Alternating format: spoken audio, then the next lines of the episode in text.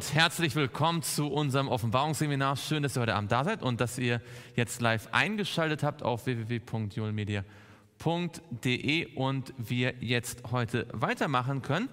Wir sind in Offenbarung 3 und wollen uns heute mit Vers 3 beschäftigen. Und bevor wir das tun, wollen wir, wie wir das immer gewohnt sind zu tun, mit einem Gebet starten. Und ich lade euch ein, wo es möglich ist, auch zu Hause, dass wir dazu niederknien.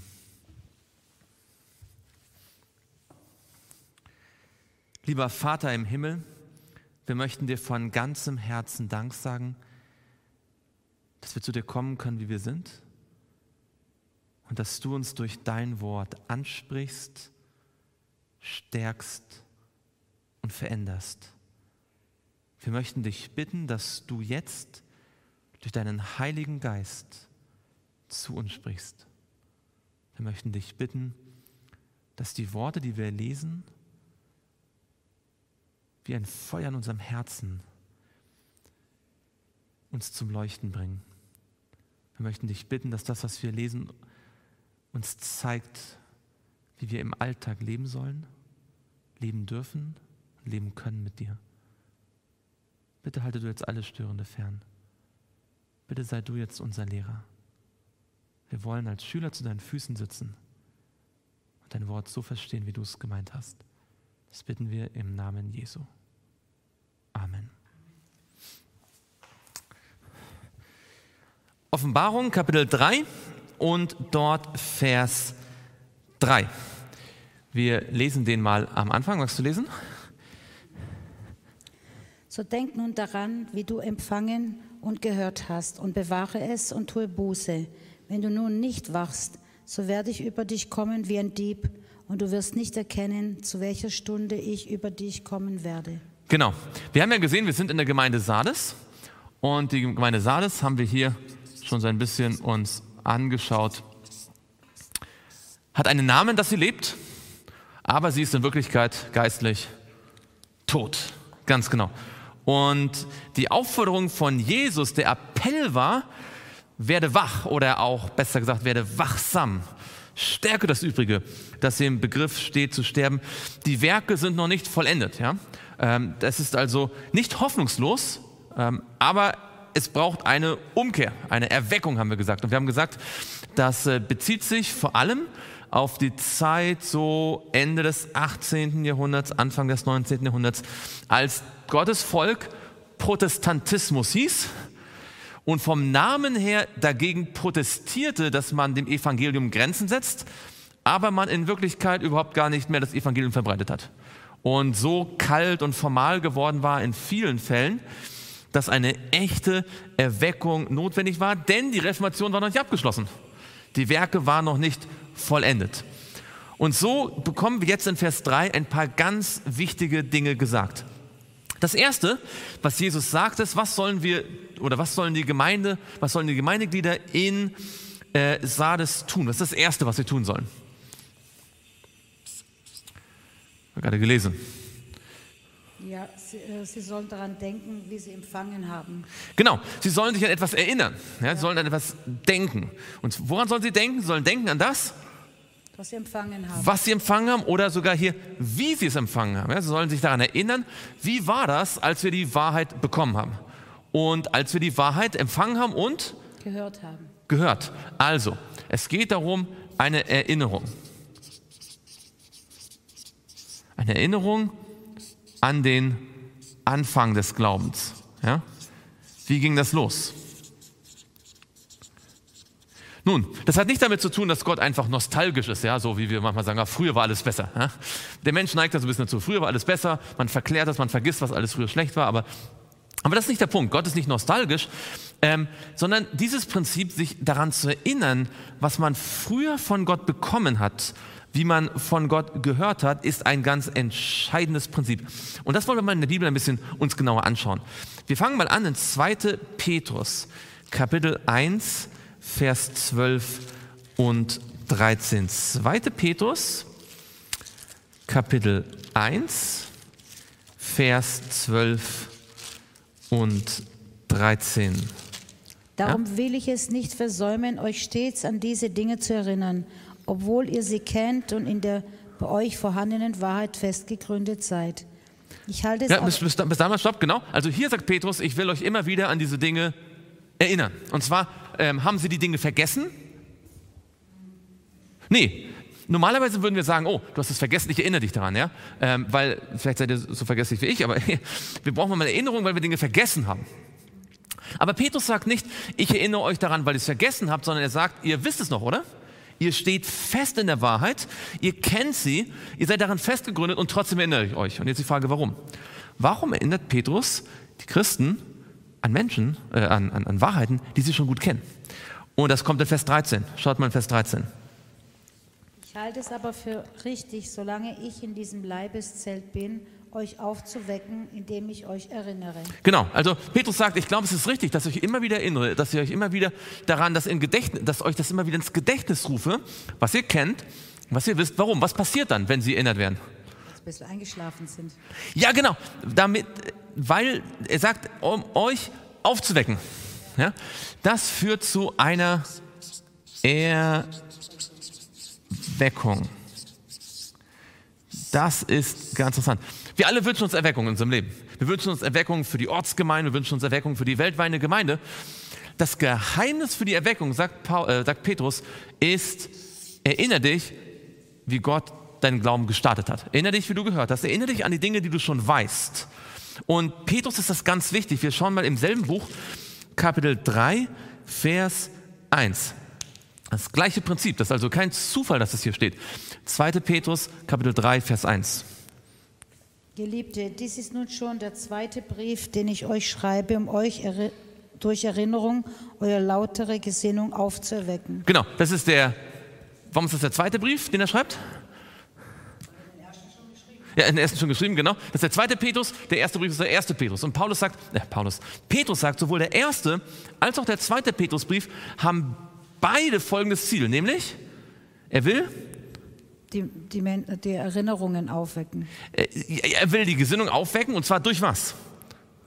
Er will auf, erwecken, genau, er will eu- die Christen, und zwar durch? Wodurch? Um, durch? Schau mal in Vers 1 nochmal. Geliebte, dies ist nun schon der zweite Brief, den ich euch schreibe, um durch Ich finde nicht. Vers 1. 2. Petrus 3, Vers 1.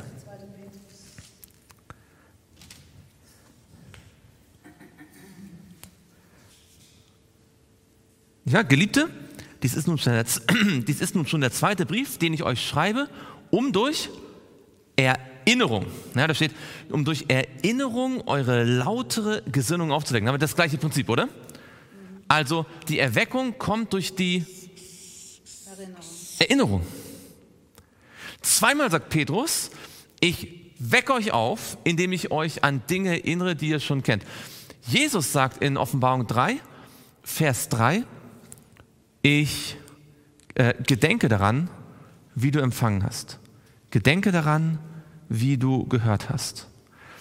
Warum? Weil Jesus möchte, dass die Gemeinde aufwacht. Was ist also das Geheimrezept, um aufzuwachen? Das Geheimrezept für Erweckung?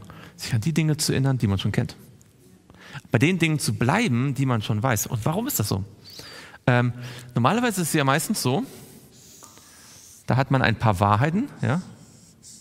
So, noch eine Wahrheit und noch eine Wahrheit und noch eine Wahrheit. Ja, so verschiedene Wahrheiten. Und diese Wahrheiten hat man jetzt angenommen. Die glaubt man, ja, glaube ich, glaube ich, glaube ich, glaube ich, glaube ich, alles klar. Ja?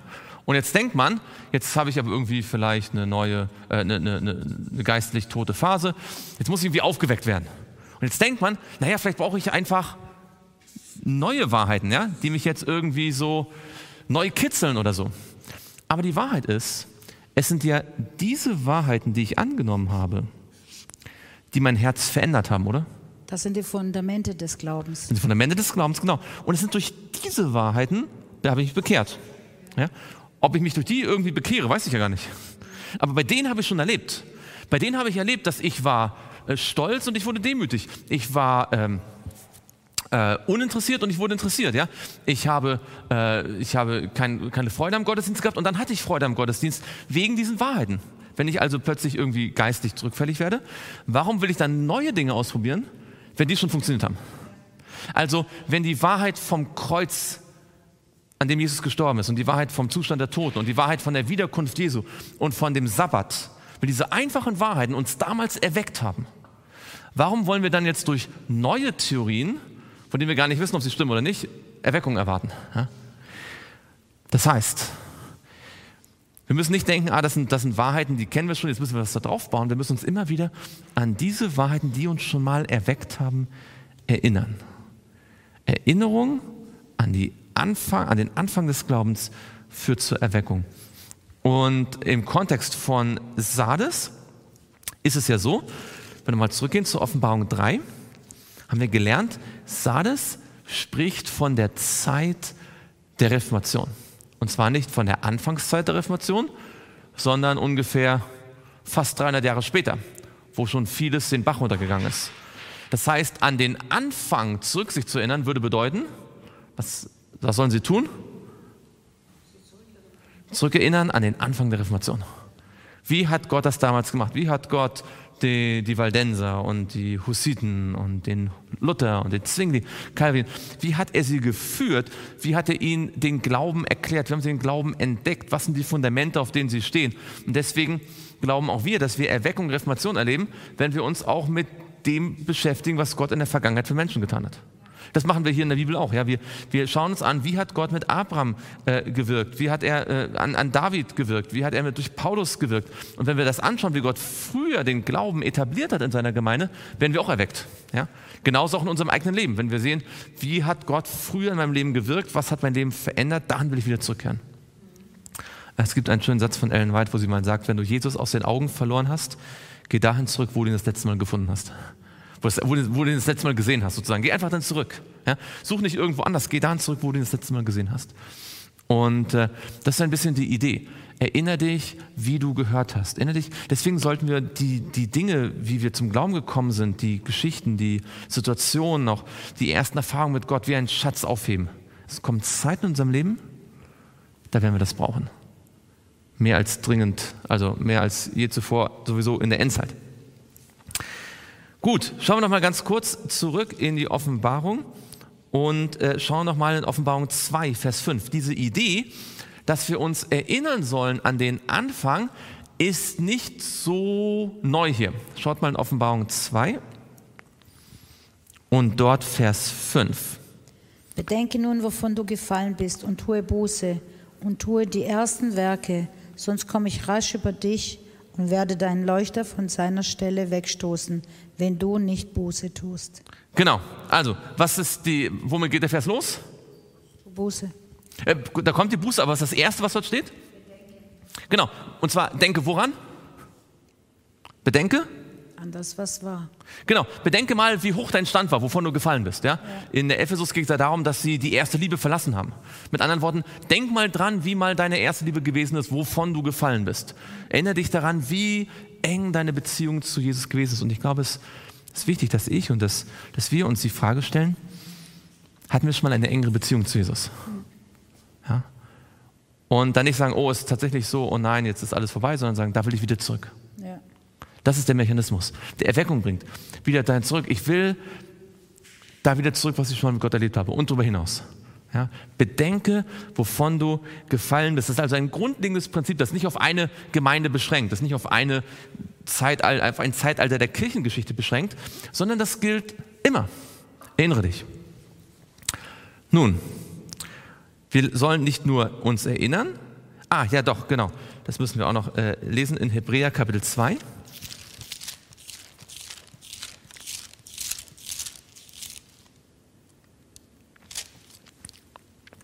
Hebräer Kapitel 2 und dort Vers 1. Darum sollen wir desto mehr auf das achten, was wir gehört haben, damit wir nicht etwa abgleiten. Genau. Warum sollen wir auf das achten, was wir gehört haben? Dass wir nicht abgleiten. Dass wir nicht abgleiten. Ja. Denn der Weg ist schmal. Ja. Und um zu wissen, ob wir noch auf dem Weg sind, müssen wir gucken, welchen Weg wir bisher gegangen sind. Ja? Deswegen tretet hin an die Wege, schaut den, den guten Weg, ja? den, den Weg der Vorzeit. Ähm, weil wenn wir das nicht machen, wenn wir uns nicht daran, daran erinnern, was wir gehört haben, dann gleiten wir irgendwann ab. Und deswegen sagt die Bibel immer und immer wieder, dass wir auf das achten sollen, was wir gehört haben. Dass wir uns über die Dinge Gedanken machen, die wir durch Gottes Wort gelernt haben. Nur das stärkt uns und das wird echte Erweckung bringen. Echte Erweckung hat nicht so viel was damit zu tun, dass ich emotional auf einem Hoch bin oder dass ich irgendwie äh, keine Probleme mehr habe, sondern dass ich den Glauben festhalte. Den Glauben festhalte und die Erfahrung, die ich mit Gott gemacht habe, persönlich. Und ich denke, jeder von uns hat persönliche Erfahrungen mit Gott gemacht. Wenn wir uns daran erinnern und daran festhalten, dann werden wir erweckt werden. Das ist die Verheißung. Ja. Und das ist das Tolle, weil das heißt, Erweckung ist also nichts, was ich nicht tun kann, sondern wenn ich eine Erfahrung mit Gott habe, brauche ich ja nur mich daran erinnern. Gott sagt nicht, okay, das ist schon mal gut, aber du brauchst noch mehr. Er sagt, schau zurück. Und jeder kann zurückschauen. Jeder kann sich an das erinnern, was er schon weiß. Ja? Weil Gott geht es nicht darum, dass wir möglichst viel abgehakt haben. Uns geht, ihm geht es darum, dass wir uns konstant mit diesen Wahrheiten beschäftigen. Wenn Gott die Wahl hat, ob ich fünf biblische Wahrheiten beständig durchdenke oder jeden einzelnen Vers irgendwann mal verstanden habe, danach wieder vergessen habe, dann glaube ich, ist es ihm wichtiger, dass wir fünf Wahrheiten ständig durchdenken. Ja? Also natürlich werden wir dadurch wachsen, wir werden mehr verstehen.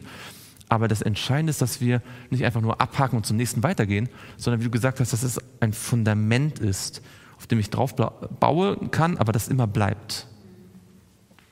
Also, wir sollen uns daran erinnern. Ähm, und dann steht in Offenbarung 3, das schauen wir uns nochmal an, da steht also, so denk nun daran, wie du empfangen und gehört hast. Und was ist das nächste, was wir tun sollen? Wenn wir uns also daran erinnern und sagen, ach ja, so war das. So hat Gott zu mir gewirkt, äh, gesprochen. Das hat er in meinem Leben getan. Was sollen wir dann tun?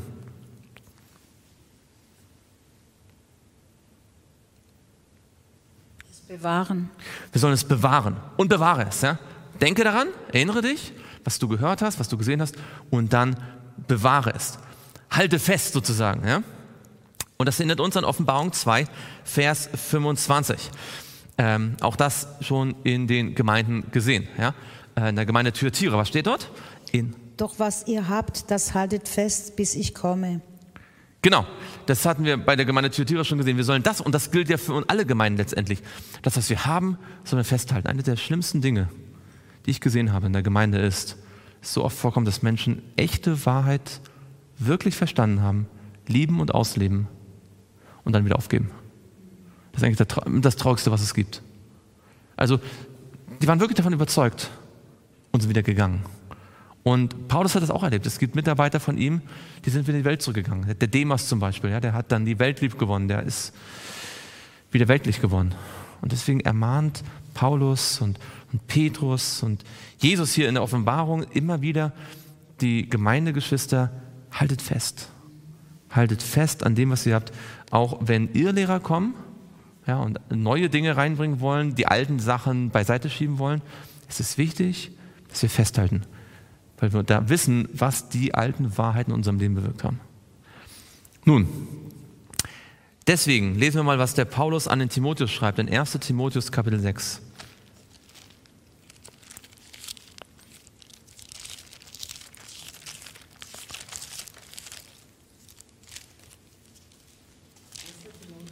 1. Timotheus, Kapitel 6. Und dort Vers 20. 1. Timotheus, Kapitel 6, Vers 20. O Timotheus, bewahre das anvertraute Gut, meide das unheilige, nichtige Geschwätz und die Widersprüche, die, fälschlich sogenannte Erkenntnis. Genau, also Paulus, wer, wer, war Timotheus für Paulus?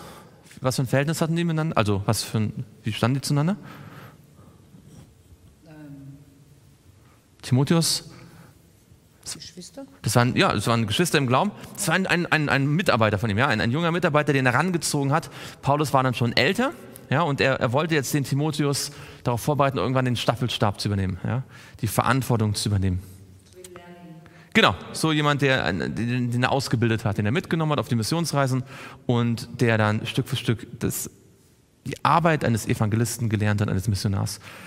Und er schreibt ihm dann hier zwei Briefe und am Ende dieses ersten Briefes sagt er, O Timotheus, bewahre das anvertraute Gut. Und zwar, wie soll er es bewahren? Indem er das nichtige Geschwätz nicht äh, wahrnimmt. Genau, er soll etwas meiden. Das unheilige, nichtige Geschwätz und? Und zwar Widersprüche. Und zwar sagt er ganz speziell die Widersprüche der fälschlich sogenannten Erkenntnis. Vielleicht hast du auch eine Fußnote da unten. Da steht die Gnosis. Gnosis. Ja. Und die Gnosis, ähm, das ist ganz interessant. Die Gnosis war etwas, was dann vor allem nachher im zweiten und dritten Jahrhundert sich so richtig ausgebreitet hat als eine Irrlehre. Und zwar war die Idee dahinter, dass es eine geheime Wahrheit gibt, die das gemeine Fußvolk nicht begreifen kann, die nur die Eingeweihten verstehen kann. Ja. Nur, nur wer so richtig sich tief darin versenkt, der bekommt die Geheimlehre, ja, die, die wahre Erkenntnis. Das sind dann die, die erleuchtet sind. Ja. Die anderen, das das, die breite Masse hat nur so, so einen einfachen, simplen Glauben, aber die, die so wirklich wissen, worum es geht. Ja. Und das ist natürlich etwas sehr Interessantes, weil das äh, sofort das, den menschlichen Stolz anspricht. Ja, ich, bin, ich weiß mehr als du. Ja. Ich habe mich mehr mit der Bibel beschäftigt, habe da geheime Sachen entdeckt, die du beim Lesen gar nicht finden kannst, weil du nicht die richtige Ausbildung hast. So, das war die Idee. Und äh, das hat natürlich dazu geführt, dass die Gnosis dann in, in der Gnosis dann viele Dinge verfälscht worden sind und die Bibel äh, anders interpretiert worden ist. Ja, und dass man gesagt hat, vielleicht es gibt einen, einen, einen, bösen Gott im Alten Testament, einen, einen, guten Gott im Neuen Testament oder äh, verschiedene Dinge, das kann ich ausbreiten, äh, ist auch nicht der, der Punkt. Aber äh, es gibt also Irrlehren, die diesen, diesen ähm, die das menschliche Herz so angesprochen haben, du kannst mehr wissen als die anderen, dadurch bist du mehr errettet als die anderen. Und eigentlich funktionieren alle Irrlehren heutzutage so, dass sie sagen, ja, ja, ja, die breite Masse glaubt das, aber in Wirklichkeit ist es ja so. Ja. Und ähm, jede Lehre, die man nicht durch eigenes Bibellesen verstehen kann, ist wohl nicht richtig. ja. Denn alle Wahrheit, die von Gott ist, die kann man auch durch Lesen begreifen ja, durch eigenes Lesen und eigenes Studieren. Deswegen sagt er, meide das, meide diese Widersprüche, meide diese Irrlehre, meide auch das unheilige, nichtige Geschwätz. Das heißt, damit wir die Wahrheiten, die uns anvertraut worden, sind uns auch Wahrheiten anvertraut worden? Große und gewichtige Wahrheiten. Ich glaube, in keiner anderen Gemeinde jemals zuvor sind so wichtige und so entscheidende und so viele Wahrheiten anvertraut worden. Und damit wir sie behalten, müssen wir uns von nichtigem Geschwätz fernhalten und wir müssen uns von Irrlehren fernhalten von, und, und uns nicht so sehr mit Widersprüchen äh, beschäftigen. Und deswegen lesen wir noch gleich weiter. 2. Timotheus, das ist der zweite Brief, den Paulus an ihn geschrieben hat. 2. Timotheus 1 und dort Vers 13. 2. Timotheus 1 und dort Vers 13. Halte dich an das Muster der gesunden Worte, die du von mir gehört hast, im Glauben und in der Liebe, die in Christus Jesus ist. Genau. Und das ist sehr interessant. Er sagt jetzt, was er tun soll. Wir haben gelesen im ersten Brief, meide das, meide das, aber was soll er tun? Woran soll er sich halten? An, an, an das Muster. An ein Muster. Was ist ein Muster? An die Wahrheit, an das, an das äh, Bild, Genau, das ist die Muster der gesunden Worte, ja, das ist die Wahrheit. Aber was ist ja erstmal allgemein gesprochen, jetzt unabhängig von der Bibel, was ist ein Muster? Das ist etwas, woran man sich orientieren kann, oder? Richtig. Also ich, ich, ich, kann nicht stricken, ja, aber es gibt dann so Strickmuster, ja? ja. Da, da, wird dann genau gesagt, muss man das so und so machen, ja, und dann hat man das Muster vor sich und dann strickt man nach dem Muster und dann sieht es so aus, wie es gewesen ist, oder? Ja. Ähm, wenn man sich nicht an das Muster hält, kommt was anderes bei raus. Richtig. Und so sagt Paulus, es gibt ein Muster. Wir sagen auch, dass es ein das ist mustergültig, ja, das ist ein, ein Mustervorbild. Ja, ein, ein, ähm, nach diesem Muster soll ich leben. Und Paulus sagt, haltet, es gibt ein Muster für dich, und zwar das Muster der gesunden Worte. Paulus spricht auch von der heilsamen Lehre, ja, die, die gesunde Lehre. Das ist die, die nicht krank macht. Und äh, von wem hat Timotheus diese gesunde Lehre gehört? Von Jesus Christus. Das stimmt. Aber durch wen hat Jesus sie ihm gepredigt? Paulus sagt, von wem hast du sie gehört? Wo er zum Timotheus spricht? Halte dich an das Muster der gesunden Worte, die du, Vers 13, von mir gehört hast. Ja? Also Paulus sagt, du hast diese Worte von mir gehört. Das heißt für uns wiederum, ähm, wir können den Apostel Paulus lesen, die Briefe des Apostel Paulus und wissen, hier haben wir ein Muster der gesunden Worte.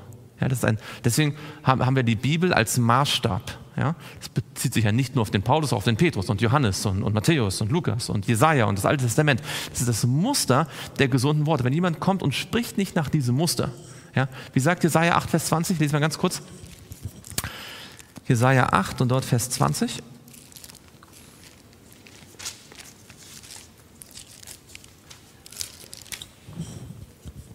Zum Gesetz und zum Zeugnis. Wenn sie nicht so sprechen, gibt es für sie kein Morgenrot. Genau. Das heißt, wenn, wenn ein Mensch nicht nach diesem Muster predigt, nicht nach diesem Muster lehrt, hat es keine Zukunft. Deswegen haltet fest und Paulus sagt, bewahre das an, bewahre dieses gesunde Muster. Ja? Ähm, halte dich, wir müssen uns also, wir können nicht einfach, also es gibt heutzutage die, die, so diese, diese Idee, naja, Hauptsache liebe Jesus, egal was ich glaube oder egal was man sagt. Aber Paulus sagt, nein, nein, halt, es gibt ein Muster. Die gesunde Lehre, die gesunden Worte, halte das fest. Und für die Protestanten war es enorm wichtig, weil zu der Zeit, ähm, Ende des 18. Jahrhunderts, da kam die Aufklärung. Die Aufklärung hat gesagt, ah, eine natürliche Ursache. Ja? Hat man angefangen, an der Bibel Dinge wegzunehmen, gesagt, ah, vielleicht ist das Kapitel gar nicht von Mose geschrieben, sondern von irgendjemand anders, ja, und dann ist das, ah, und hier ist das ein Widerspruch angeblich und das passt nicht zu dem. Und das hat den Protestantismus so das Leben aus ihm rausgesogen. Ja, da blieb noch die Form, die Hülle, man war noch Protestant, man hat gar nicht mehr geglaubt, was Paulus geglaubt hat. Aber ja. das fängt ja jetzt schon wieder an mit diesen ja. Zweifeln in den Worten. Es hat gar nicht nie aufgehört. Es hat, es hat im, im, im, im, Protestantismus seitdem nie wirklich aufgehört. Ja, es ist ja. immer schlimmer geworden. Ähm, und es geht da los in der Zeit. Ja, es gab aber natürlich einige, die sich haben erwecken lassen, mhm. aber die sind dann, die haben dann ihre Bewegung gegründet. Zu denen kommen wir dann in äh, der achten, äh, in, der, in der sechsten und siebten Gemeinde. Genau. Aber das zeigt uns, was eigentlich die, was die Protestanten um 1800 gebraucht haben, waren die guten alten biblischen Wahrheiten. Wir werden sehen, das, was dann die Erweckungsprediger gepredigt haben, waren die guten alten biblischen Wahrheiten, die Wiederkunft, das Kreuz, das Gesetz Gottes und so weiter. So, und dann lesen wir noch in Offenbarung 3 und dort Vers 3. So denke nun daran, wie du empfangen hast und gehört hast empfangen und gehört hast und bewahre es und tue Buße. Was heißt Buße tun? Zurückkehren. Genau. Buße bedeutet, ich bin unterwegs und stelle fest, ich bin auf dem falschen Weg. Was mache ich? Umkehren. Ich kehre um. Buße ist die Umkehr ähm, und zwar nicht einfach mit den, mit den Beinen, sondern die Umkehr mit dem Kopf. Ja. Die Umkehr mit dem Denken. Metanoia im Griechischen, das Umdenken. Und auch das haben wir in Offenbarung schon vorher gehabt. Zum Beispiel in Offenbarung 2, Vers 5 haben wir schon gelesen. Da heißt es, bedenke nun, wovon du gefallen bist und tue Buße. Und nicht nur in der Gemeinde Ephesus, in der Gemeinde Sardes, sondern auch in der Gemeinde Laodicea kommt die Buße vor. Schaut mal in Vers 3, Kapitel 3, Vers 19. Offenbarung 3, Vers 19. Alle, die ich lieb habe, die überführe ich, äh, nee, die überführe und züchtige ich. So sei nun eifrig und tue Buße. Genau, sei nun eifrig und tue Buße. Ähm, die Botschaft der Buße ist nicht nur eine Botschaft an die Leute außerhalb der Gemeinde, es ist eine Botschaft an uns. Ähm, wusstet ihr, was der, was der Luther in seine allererste, wie viele Thesen hat er geschrieben? 95, ne? 95 Thesen. Ähm, und die erste These besagt, als unser Herr und Meister gesagt hat, tue Buße, hat er gemeint, dass unser gesamtes Leben ein Leben der Buße sein soll. Also so ungefähr. Buße ist also nicht etwas, was ich einmal tue, dann habe ich Buße getan, fertig aus. Sondern nach der, nach der Bibel ist eigentlich Buße etwas Beständiges, dass ich immer wieder in meinem Herzen umkehre von falschen Gedanken immer wieder korrigieren lasse. Weil von, von uns aus unsere Gedanken gehen immer wieder in eine falsche Richtung. Ja? Und, und sie müssen lernen, sich dem Heiligen Geist anzupassen. Sie müssen lernen, vom Heiligen Geist geführt zu werden. Deswegen muss ich immer wieder, äh, Ellen sagt, äh, nur eine kontinuierliche Buße ist eine echte Buße. Unser, ein, ein echtes christliches Leben ist eine kontinuierliche Buße, kontinuierliche Demut. Sehr interessant. Ähm, das heißt, eigentlich ist Buße etwas etwas, was jeden Tag geschehen sollte. Ja, wir können uns nicht sagen, ja, die Buße, das war damals am Anfang meines Glaubenslebens. Ja. Wenn wir so denken, dann müssen wir woran uns erinnern? An den Anfang unseres Glaubenslebens, als wir Buße gehabt haben. Und dann werden wir auch jetzt wieder Buße haben. Ja. Weil dieselben Wahrheiten, die damals Buße ausgelöst haben, ja, als ich mich bekehrt habe von schlechten Gedanken, als ich mich bekehrt habe äh, von meinem Stolz, als ich mich bekehrt habe von meiner Weltlichkeit, dieselben Wahrheiten werden dasselbe jetzt auch wieder tun. Sie werden mich wieder daran erinnern, ach ja, ich wollte eigentlich nicht stolz sein, ach ja, ich wollte nicht so weltlich sein, ich wollte nicht schlecht reden, ich wollte nicht solche komischen Gedanken haben. Und das, das ist diese Buße, diese beständige Buße. Und die brauche ich persönlich, die brauchen wir alle. Die brauchen wir jeden Tag Buße tun, umkehren. Das, was Jesus der Gemeinde empfiehlt. Das ist nichts, wo man sich auf die Schulter klopft und sagt, oh, ich habe noch 27 neue Wahrheiten entdeckt, ja, die noch keiner wusste. Ja. Sondern das ist, oh, ich muss zurückgehen zu dem, was ich eigentlich schon weiß. Das ist ein bisschen demütigend, aber das ist auch gut so, weil genau das ist ja unser Problem, dass wir uns zu sehr schnell erhöhen und wir die Buße brauchen. Demut vergessen. Demut vergessen, ganz genau. Ganz genau. So, und dann Schauen wir in Offenbarung 3, Vers 3, geht es weiter. So denke nun daran, wie du empfangen und gehört hast und bewahre es und tue Buße.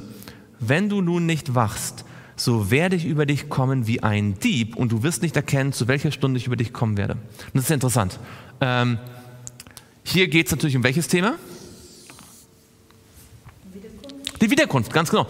Das war einer der Punkte, wo wir gemerkt haben, das ist eine Gemeinde, die schon in der Nähe der Wiederkunft lebt. Das ist nicht zur Zeit von Luther, wo die Wiederkunft noch äh, über 500 Jahre in der Zukunft lag. Ein Tag des Gerichts über 300, Tage, 300 Jahre in der Zukunft. Das ist jetzt, wo die, wo die Botschaft der Wiederkunft sozusagen jetzt äh, aktuell wird und deswegen auch in, in den Fokus rücken muss. Und interessanterweise, normalerweise ist es ja so, fast all, wenn die, die, die Offenbarung ist ja voller Zitate und Anspielungen. Ja? Die Offenbarung ist wie so ein Sackbahnhof, da kommt alles aus der ganzen Bibel, kommt da zusammen. Aber meistens kommt es aus dem Alten Testament. Ja? Ganz, ganz viele Parallelen kommen aus dem Alten Testament, aber das kommt aus dem Neuen. Und zwar schauen wir uns das ganz kurz an. Jesus bezieht sich ziemlich offensichtlich auf etwas, was er selbst gesagt hat in Matthäus Kapitel 5.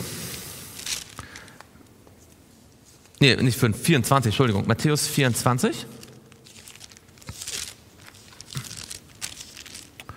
Matthäus 24 und dort Vers 42 und 43.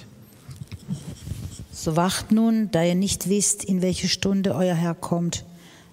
Das aber erkennt, wenn der Hausherr wüsste, in welche Nachtstunde der Dieb käme, so würde er wohl wachen und nicht in sein Haus einbrechen lassen.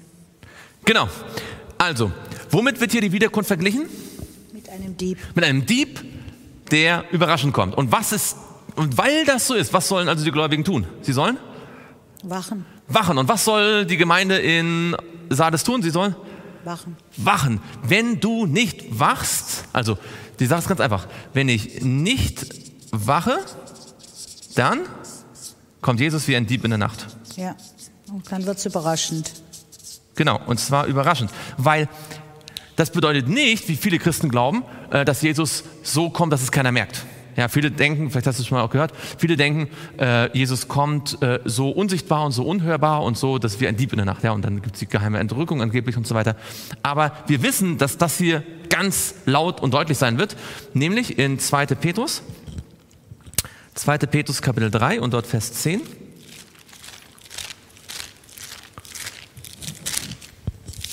Es wird aber der Tag des Herrn kommen wie ein Dieb in der Nacht. Dann werden die Himmel mit Krachen vergehen, die Elemente aber vor Hitze sich auflösen und die Erde und die Werke darauf verbrennen. Genau. Also wenn Jesus wie ein Dieb in der Nacht kommt, wird man es mitbekommen, ja oder nein? Man kriegt es. Ja, die, die, die Erde verbrennt, die Himmel vergehen mit Krachen, ja? ja. Also das ist einmal vor, der, vor den tausend Jahren nach den tausend Jahren. Aber auf jeden Fall ist, also der Punkt ist hier, das Kommen von Jesu ist physisch bemerkbar. Das heißt, wie du richtig gesagt hast, Dieb in der Nacht bezieht sich darauf, dass es unerwartet ist. Man Plötzlich. ist nicht vorbereitet. Ja. Ja? Deswegen sagt er, wer nicht wacht, der kriegt also, der, der ist dann überrascht. Wir sollen aber wachen. Und das heißt, dass er für uns nicht wie ein Dieb in der Nacht kommt. Ja? Das heißt ja in der Offenbarung, wache ansonsten, wenn du nicht wachst, dann komme ich wie ein Dieb in der Nacht. Also nicht unerwartet, Genau, weil wir auf ihn warten. weil wir auf ihn warten und uns auf ihn vorbereiten. Ja? Wir werden dann nicht überrascht werden davon. Weil das ist, was Jesus sich wünscht. Er wünscht sich, dass wir nicht überrascht sind von seiner Ankunft. Weil das würde beweisen, dass wir nicht auf ihn gewartet haben. Und das würde beweisen, dass wir ihn nicht lieben. Und das würde zeigen, dass wir seine Erlösung nicht angenommen haben. Und deswegen sehen wir halt, dieses Wachen hier ist nicht einfach nur, naja, ein bisschen Beschäftigungstherapie. Dieses Wachen zeigt, ob ein Mensch wirklich erlöst ist, er wirklich bekehrt ist. Und weil diese Wachsamkeit fehlt, deswegen sagt Jesus, tut Buße. Und ich glaube, ich muss in meinem Leben mir wieder sagen, und, und wir alle müssen es sagen, sind wir eigentlich wirklich wachsam? Wachen wir und bereiten wir uns auf die Wiederkunft Jesu vor? Schauen wir noch zum Schluss in 1. Thessalonicher, Kapitel 5.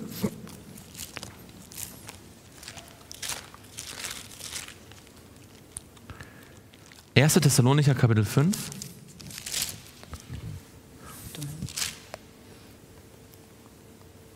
Und dort ab Vers 2. Denn ihr wisst ja genau, dass der Tag des Herrn so kommen wird wie ein Dieb in der Nacht. Bis 6. Wenn sie nämlich sagen werden Friede und Sicherheit, dann wird sie das Verderben plötzlich überfallen, wie die Wehen einer schwangeren Frau, und sie werden nicht entfliehen. So, bis dahin. Also hier sehen wir ganz deutlich, er kommt ein, wie ein Dieb in der Nacht, weil sie überrascht sind. Ja? Was werden sie denken, bevor er kommt? Dass Friede ist und Friede und Sicherheit, ja? Ja. Wir sind in Sicherheit, wir, es ist alles okay, ja, keine Gefahr. Und plötzlich werden, wird Jesus wiederkommen und das wird sie völlig überraschen. Ja? Sie werden nicht entfliehen, sie können sich dann nicht mehr vorbereiten. Vers 4. Ihr aber Brüder seid nicht in der Finsternis, dass euch der Tag wie der Dieb, ein Dieb überfallen könnte. Okay, die, für, die, für die wahren Gläubigen kommt er nicht wie ein Dieb. Denn sie sind nicht wo? Sie sind nicht in der Finsternis, Finsternis. Das heißt, die, die nicht wachen, die sind in der Finsternis, ja. Finsternis. Die Finsternis hat mit dem Nichtwachen zu tun, während das Licht hat mit dem Wachsam zu tun. Ja? Ja. Ähm, das heißt, wenn Jesus sagt, ihr müsst aufwachen, weil ihr bisher nicht wacht, dann heißt es eigentlich, dass die Gemeinde sich in der Finsternis befindet. Ja. So, weiter. So lasst uns auch nicht schlafen wie die anderen. Vers sondern- 5 noch, Vers 5. Achso, Entschuldigung. Ihr alle seid Söhne des Lichts und Söhne des Tages. Wir gehören nicht der Nacht an, noch der Finsternis. So lasst uns auch nicht schlafen wie die anderen, sondern lasst uns wachen und nüchtern sein. Genau. Lasst uns nicht schlafen. Ja, lasst uns wachen. Und das, was heißt nüchtern sein? Was heißt nüchtern sein? Die Nüchtern heißt, Besinnung, die Besinnung besitzen. ja, dass man besonnen ist, Ja. dass man nicht emotional ausflippt, dass man nicht fanatisch wird, dass man mit gesundem Menschenverstand glaubt. Ja? Also natürlich ähm, Gott alles zutraut, aber nicht sozusagen jetzt in Extreme geht und so, ja? sondern dass man besonnen und nüchtern, ähm, weil Gott ist, ein, Gott ist ein vernünftiger Gott, er gibt vernünftige ähm, äh, Dinge, die wir glauben sollen und, und, und, und, und ver- vernünftige Prinzipien. Und so sollen wir uns vorbereiten auf die Wiederkunft. Weil dann werden wir nicht überrascht werden. Und ich glaube, was wir lernen müssen, was wir lernen können von der Gemeinde Sardes hier ist, dass wenn wir in unserem Leben uns leicht ablenken lassen, leicht einlullen lassen, ähm, wir vielleicht auch die alten Wahrheiten vergessen, dass wir zurückkehren, Buße tun und uns vorbereiten. Jesus kommt. Ich glaube, Jesus kann schneller kommen, als wir das denken. Aber dazu ist es notwendig, dass wir besonnen und nüchtern sind und dass wir die Vorbereitung auf die Wiederkunft Jesu an die erste Stelle unseres Lebens setzen. Wollen wir dafür Gott, darum Gott bitten?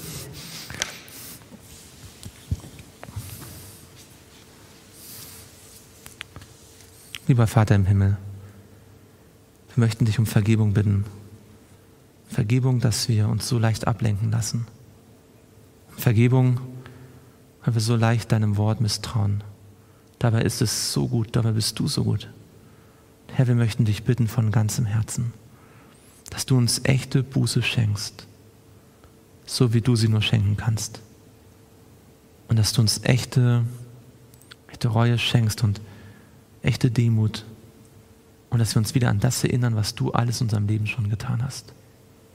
Dass du uns dadurch echte Erweckung schenkst, die aus deinem Wort kommt. Und Herr, dafür danken wir dir, dass du das gerne tust. Und dass wir dadurch uns auf die Wiederkunft vorbereiten können. Herr, das bitten wir im Namen Jesu. Amen.